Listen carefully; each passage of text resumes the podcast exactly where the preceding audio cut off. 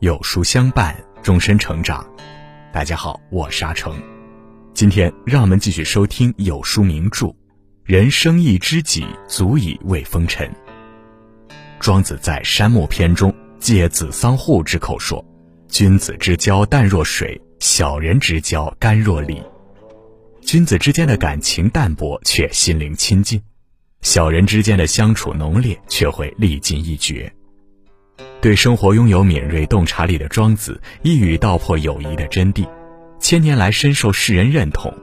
今天就让我们一起来听庄子与他最好的朋友惠子之间发生过什么样的故事。如果你喜欢今天的分享，不妨在文末右下角点个再看。一，无谁与归。米缸又空了，庄子犹豫再三，披上打着补丁的粗布外衣，踏着草鞋。来到监河侯家里，打算借点粮食。监河侯见庄子来借粮，说道：“行，我马上要收封邑的税金了，到时候我借你三百斤，怎么样？”庄子变了脸色，有些气愤地说起他遇见了一条鲫鱼，那条鱼在干涸的车辙之中挣扎，向庄子祈求斗升之水活命。而庄子说：“我去南方游水吴越的王，然后引西江之水来迎候你，可以吗？”那鲫鱼愤然作色说：“我失去日常生活的环境，没有安身之地，眼下斗升之水就能让我活命，而你竟然说这样的话，你干脆早点到卖干鱼的店里找找我吧。”庄子对世道感到失望，这世上有一种交往是没有利益便没有义气，天下人沉湎于物欲而虚伪待人，让庄子感到深深寂寞。请庄子出世的王侯比比皆是。只是他视富贵荣华如敝履，不愿与乱世浮沉。可他一贫如洗之时，却无人愿伸出援手，无人能率真对话。寂寞无形，变化无常。庄子唯有独与天地精神往来，固然有一览众山小的至高境界，却亦有高处不胜寒的孤单。直到遇见惠子，惠子总是在梧桐树下与人高谈阔论。他学富五车，才华横溢，逻辑言论皆是登峰造极。庄子停下了逍遥而寂寞的脚步，他看到了世间另一个生命，如自己一样对道无比热忱的追寻。当庄子尝试与惠子交谈，他感受到了坦率和尊重，包容与真诚。庄子说：“射箭的人不预先瞄准，却中了靶。”称他善于射箭的话，普天下都是像羿那样善射的人，可以这样说吗？惠子肯定了庄子的逻辑，可以。庄子又说，天下人没有共同认可的正确标准，却以各自的正确为正确，那么普天下都是像唐尧那样贤明的人，可以这样说吗？在逻辑上仍然没有问题，惠子说可以。接着，庄子说：“那么郑缓、莫迪、杨朱、公孙龙四家，跟先生你一道便是五家，到底谁是正确的呢？”郑缓是先秦儒士，莫迪即墨子，杨朱开创了杨朱学派，重视个人利益，公孙龙是战国名家代表人物之一。言下之意，你们各自执着于自己的正确，就像射箭而没有找到瞄准的方式，你们的论辩永远只是流于表面。惠子坦率承认说：“如今郑缓、莫迪、杨朱、公孙龙跟我一道辩论，相互间用言辞进行指责，用声望压制对方，从不曾认为自己不正确，那又怎么样呢？”惠子与人交流的态度率直真诚，这让庄子心中欣赏。但洞察世事、为人犀利的庄子看到惠子追求道而迷失于言辞诡辩，总忍不住讽刺惠子。惠子没有因为庄子的犀利而恼怒，反而在庄子的锋芒之中看到了他的才华。少与人言又画风犀利的庄子，因为惠子的包容和豁达，总能生出无穷的表达欲望。真正的志趣相投，不仅仅是浮于表面的亲近认同，更在于灵魂深处的彼此发现、相互欣赏。才华相当，故而交流中有无穷乐趣。认知不同，故而因你见识了另一个世界。二，和光同尘。与庄子交往越深，惠子越了解到他的绝世才华。当庄子一次次谈论逍遥自由的境界，一次次拒绝出仕为官，拥有积极入世之心的惠子不禁说道：“你的言论没有用处啊。”庄子回答说：“懂得无用，才能谈论有用。天地不能不说是又广又大了，而人所使用的只是脚下踩的这一小块罢了。那么，只留下脚踩踏的这一小块，把其余的都挖掉，一直挖到黄泉。”这大地对人来说还有用吗？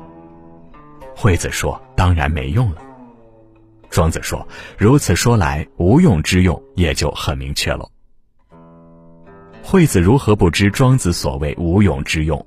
只是他一直痛惜挚友拥有天纵之才，却只肯做其余的地方，而不是脚下踩踏的那一块。无人生来就是一颗无用之心。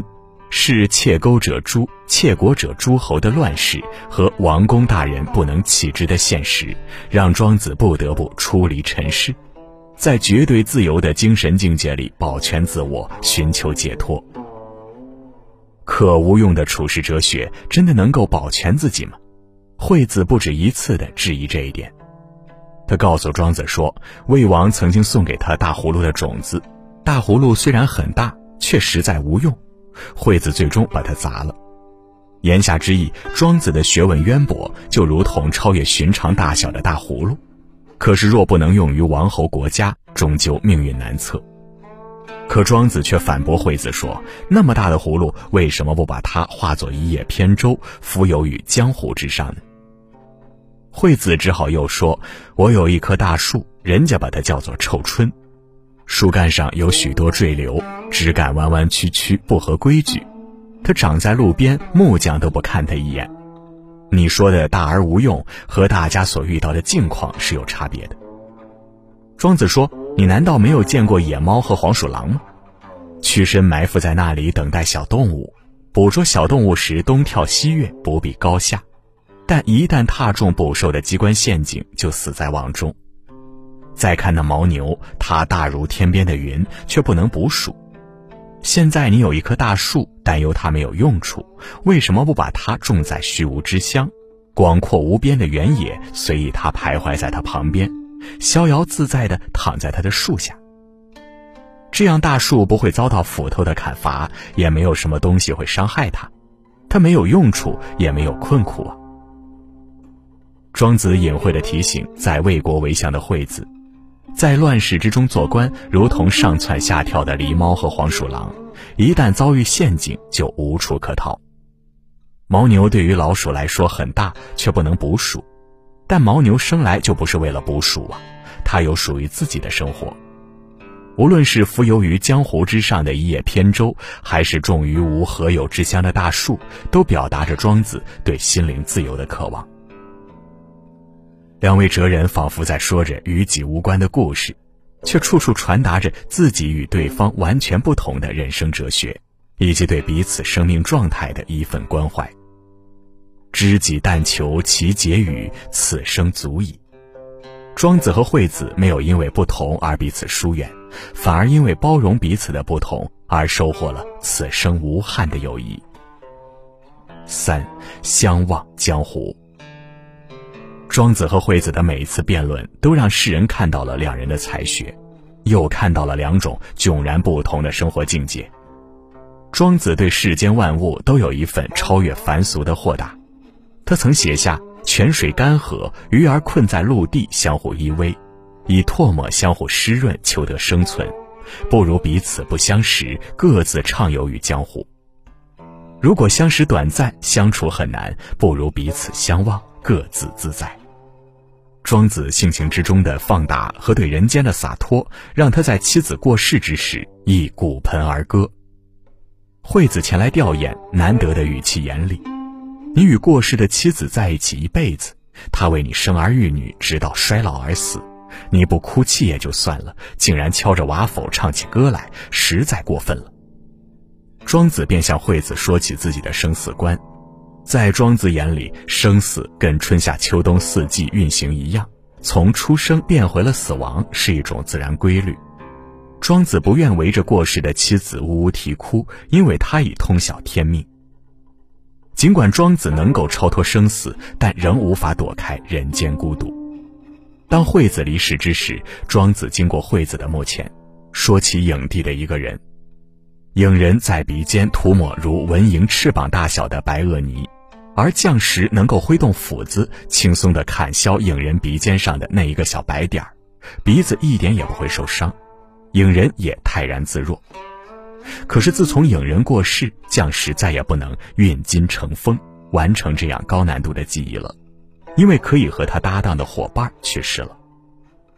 庄子说：“自从惠子过世，我没有能够匹敌的对手，没有可以对话的人了，再没有人能听懂庄子话语里的讥讽，再没有人能包容庄子特立独行的性情。”庄子不曾因为死亡而落泪，却因为惠子的离开而不再与人言。庄子又回到了最初的孤单寂寞，独与天地精神往来。世间芸芸众生，一个真正懂得另一个人的思想、志趣、选择，是多么难能可贵。世间的真情，无关于贫贱富贵，不拘于岁月长短。是灵魂深处的相知，让彼此成为一生的无可替代。后来庄子行将就木之时，弟子们打算用很多东西陪葬。庄子说：“我以天地为棺椁，以日月为帘壁，以星辰为珠玑，万物都是我的陪葬。”他此生逍遥自在，对世间无所留恋，拥有他至深情谊之人，已先一步回归死亡。尘世中最令他眷恋的，或许是与挚友的点滴回忆。好水桥上有他们并肩漫步的身影，辩论人能不能知道鱼儿之乐；大梁城中有他们相见玩笑的画面，一人视宰相之位为臭老鼠，一人珍重视之。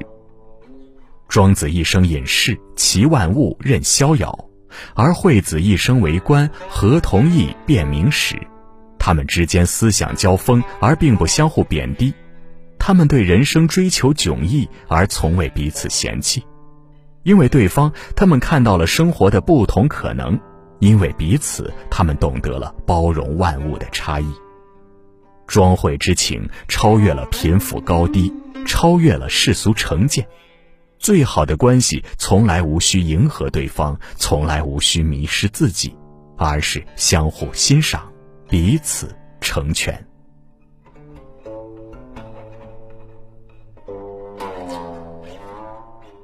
好了，今天的文章就跟大家分享到这里了。喜欢名著栏目，记得在文末点亮再看，我们会更有动力给大家带来优质的内容。另外，长按扫描文末二维码，在有书公众号菜单免费领取五十二本好书，每天有主播读给你听；或者下载有书 APP，海量必读好书免费畅听。还会空降大咖免费直播，更多精品内容等您随心挑选哦。人生一知己，足以为风尘系列正在连载中。明天我们要讲的是柳宗元和刘禹锡的故事。我是阿成，我在山东烟台向您问好。